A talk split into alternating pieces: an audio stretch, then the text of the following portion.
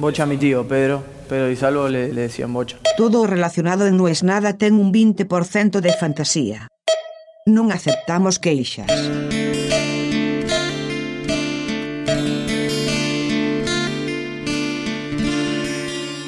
Yo lo tengo claro, hoy voy a ser ese viejo. Voy a ser ese meme de los Simpson que es el viejo que le grita a la gente. Old man yells at crowd. Como lo aviso de antemano, no, no me voy a cuidar de no serlo. Voy a abrazar eso que soy, que es el viejo de los rants. Pero es un rant positivo, no es negativo, porque hoy vi algo que me puso contento.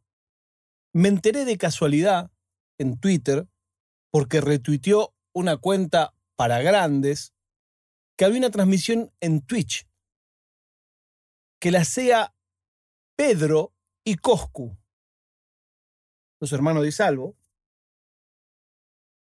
sobre y en el Museo de la Memoria. Para quienes escuchan esto y no son argentinos, el Museo de la Memoria es un museo que funciona donde había un centro de detención clandestino, un campo de concentración, bajo la fachada de la Escuela de Mecánica de la Armada, en pleno Buenos Aires, Núñez, un lugar que está sobre una avenida por la que pasan y pasaban diariamente miles y miles de personas. Atrás de la fachada de una escuela había un centro de tortura.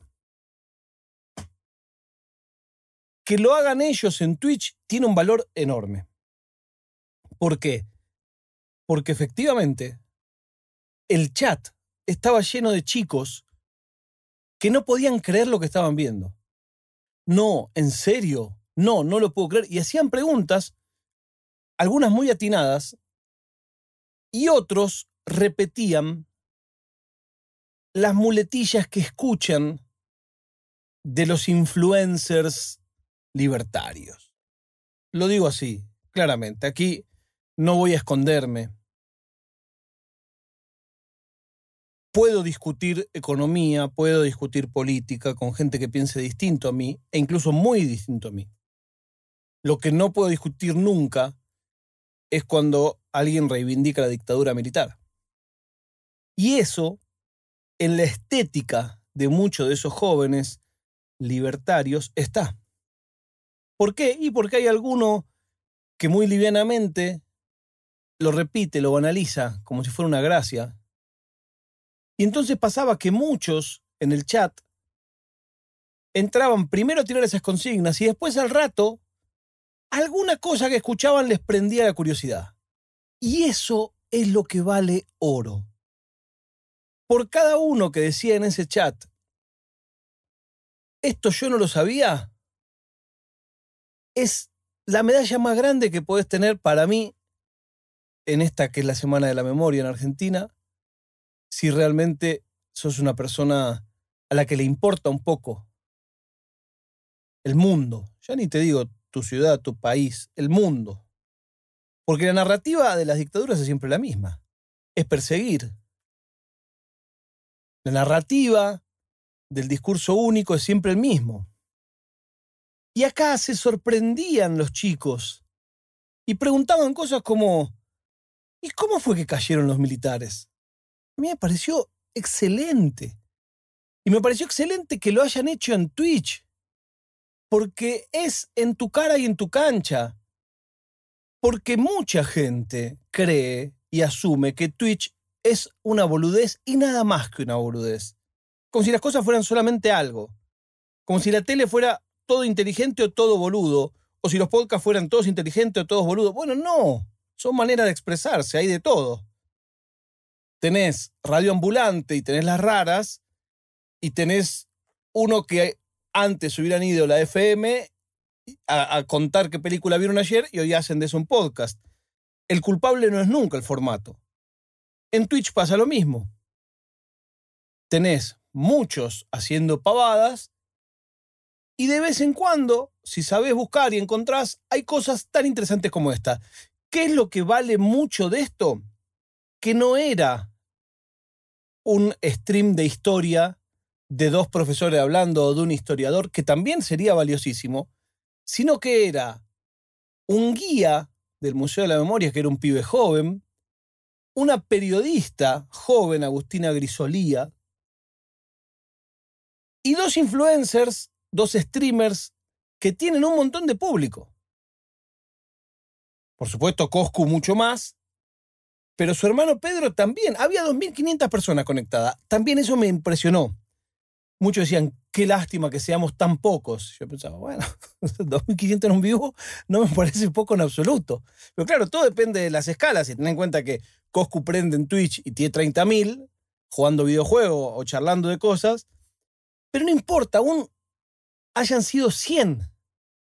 Porque los que estaban ahí los vieron, vieron que estos muchachos que ellos ven todos los días estaban afectados, contaron la historia de su tío, su tío es detenido desaparecido, y vieron que de repente ese mantra de las redes de nada, estaba mentira, no fueron 30.000, toda esa sarta de, de, pelotudeces que ofenden la memoria. Bueno, había alguien que ellos conocían, alguien a quien ellos le creen, que dijo, che, pará, pará.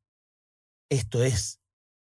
Esto es y alguien a quien no lo pueden tachar de, no, bueno, pero él quería, no, no, te lo está contando de primera mano. Después, lo otro que me causaba mucha gracia como viejo que le grita a la multitud que soy, es los que ponían en el chat, bueno, bueno, pero no lo politicen, bueno, bueno, pero no hablen de política. Y yo me volvía loco y en el chat ponía, muchachos, esto es política. La democracia y la dictadura que hubo en la Argentina solo se explican a través de la política. No hay otra cosa. No, bueno, bueno, pero no vengan a hablar acá de partidos políticos, pero ¿cómo que no?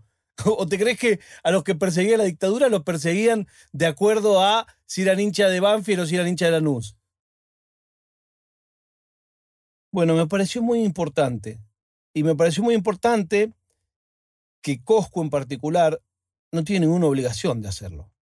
Es más, es mucho más lo que tiene para perder que para ganar haciéndolo. Estoy hablando de algún sponsor que le voy a decir para qué. Estoy hablando de que los niños que repiten los mantras sin pensar demasiado van a decir, no, no fueron 30 mil, no fueron 30 mil.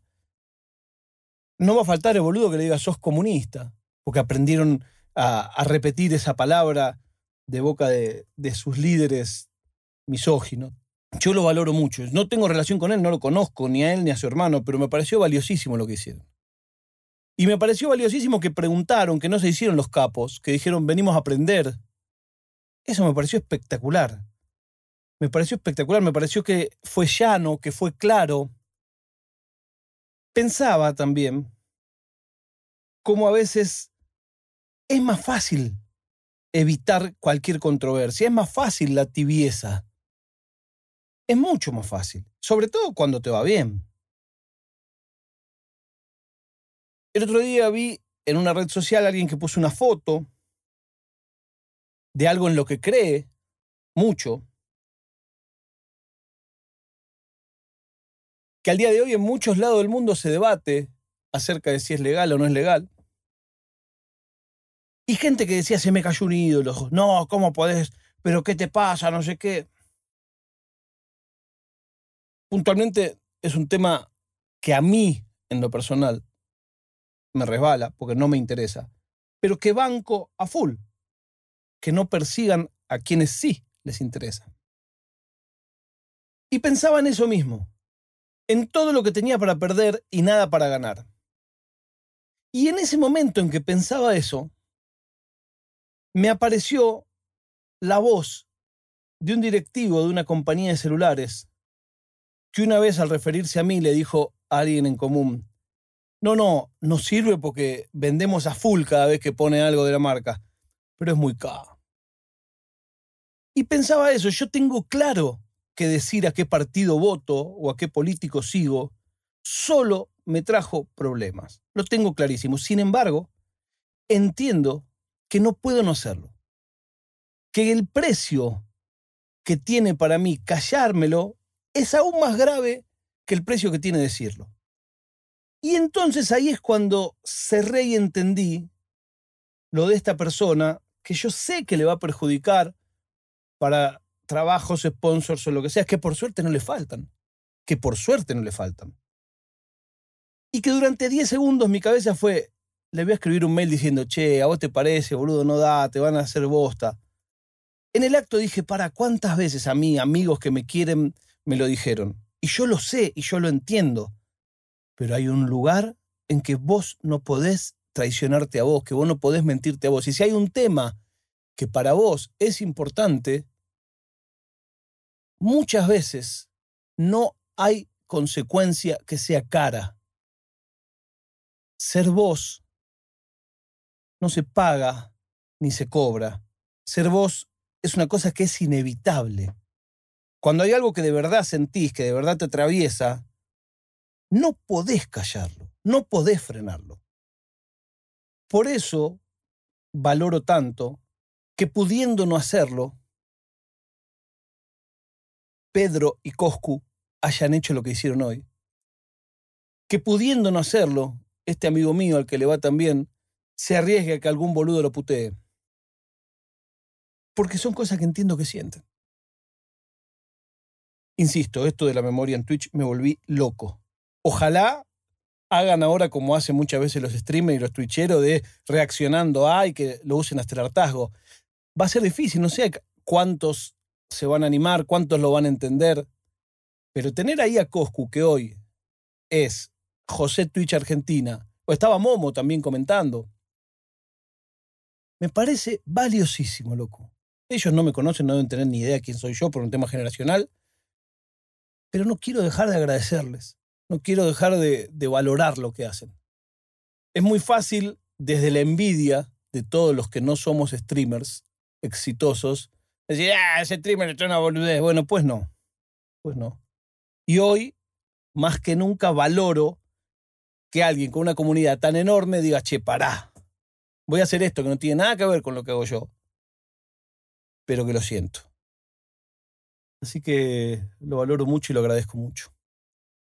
La prueba de vida del día de hoy es que ganó Boca de visitante en el clásico, ganó Barcelona de visitante en el clásico, y yo tenía algo más y no me lo acuerdo. O sea, era una noticia, pasa que es una noticia que pasa siempre, así que, tengo acá anotado una letra, sí, sí, sí, sí, que pronto volvemos a casa.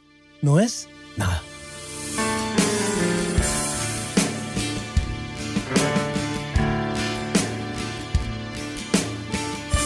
È una produzione di OfficinaNerd.com.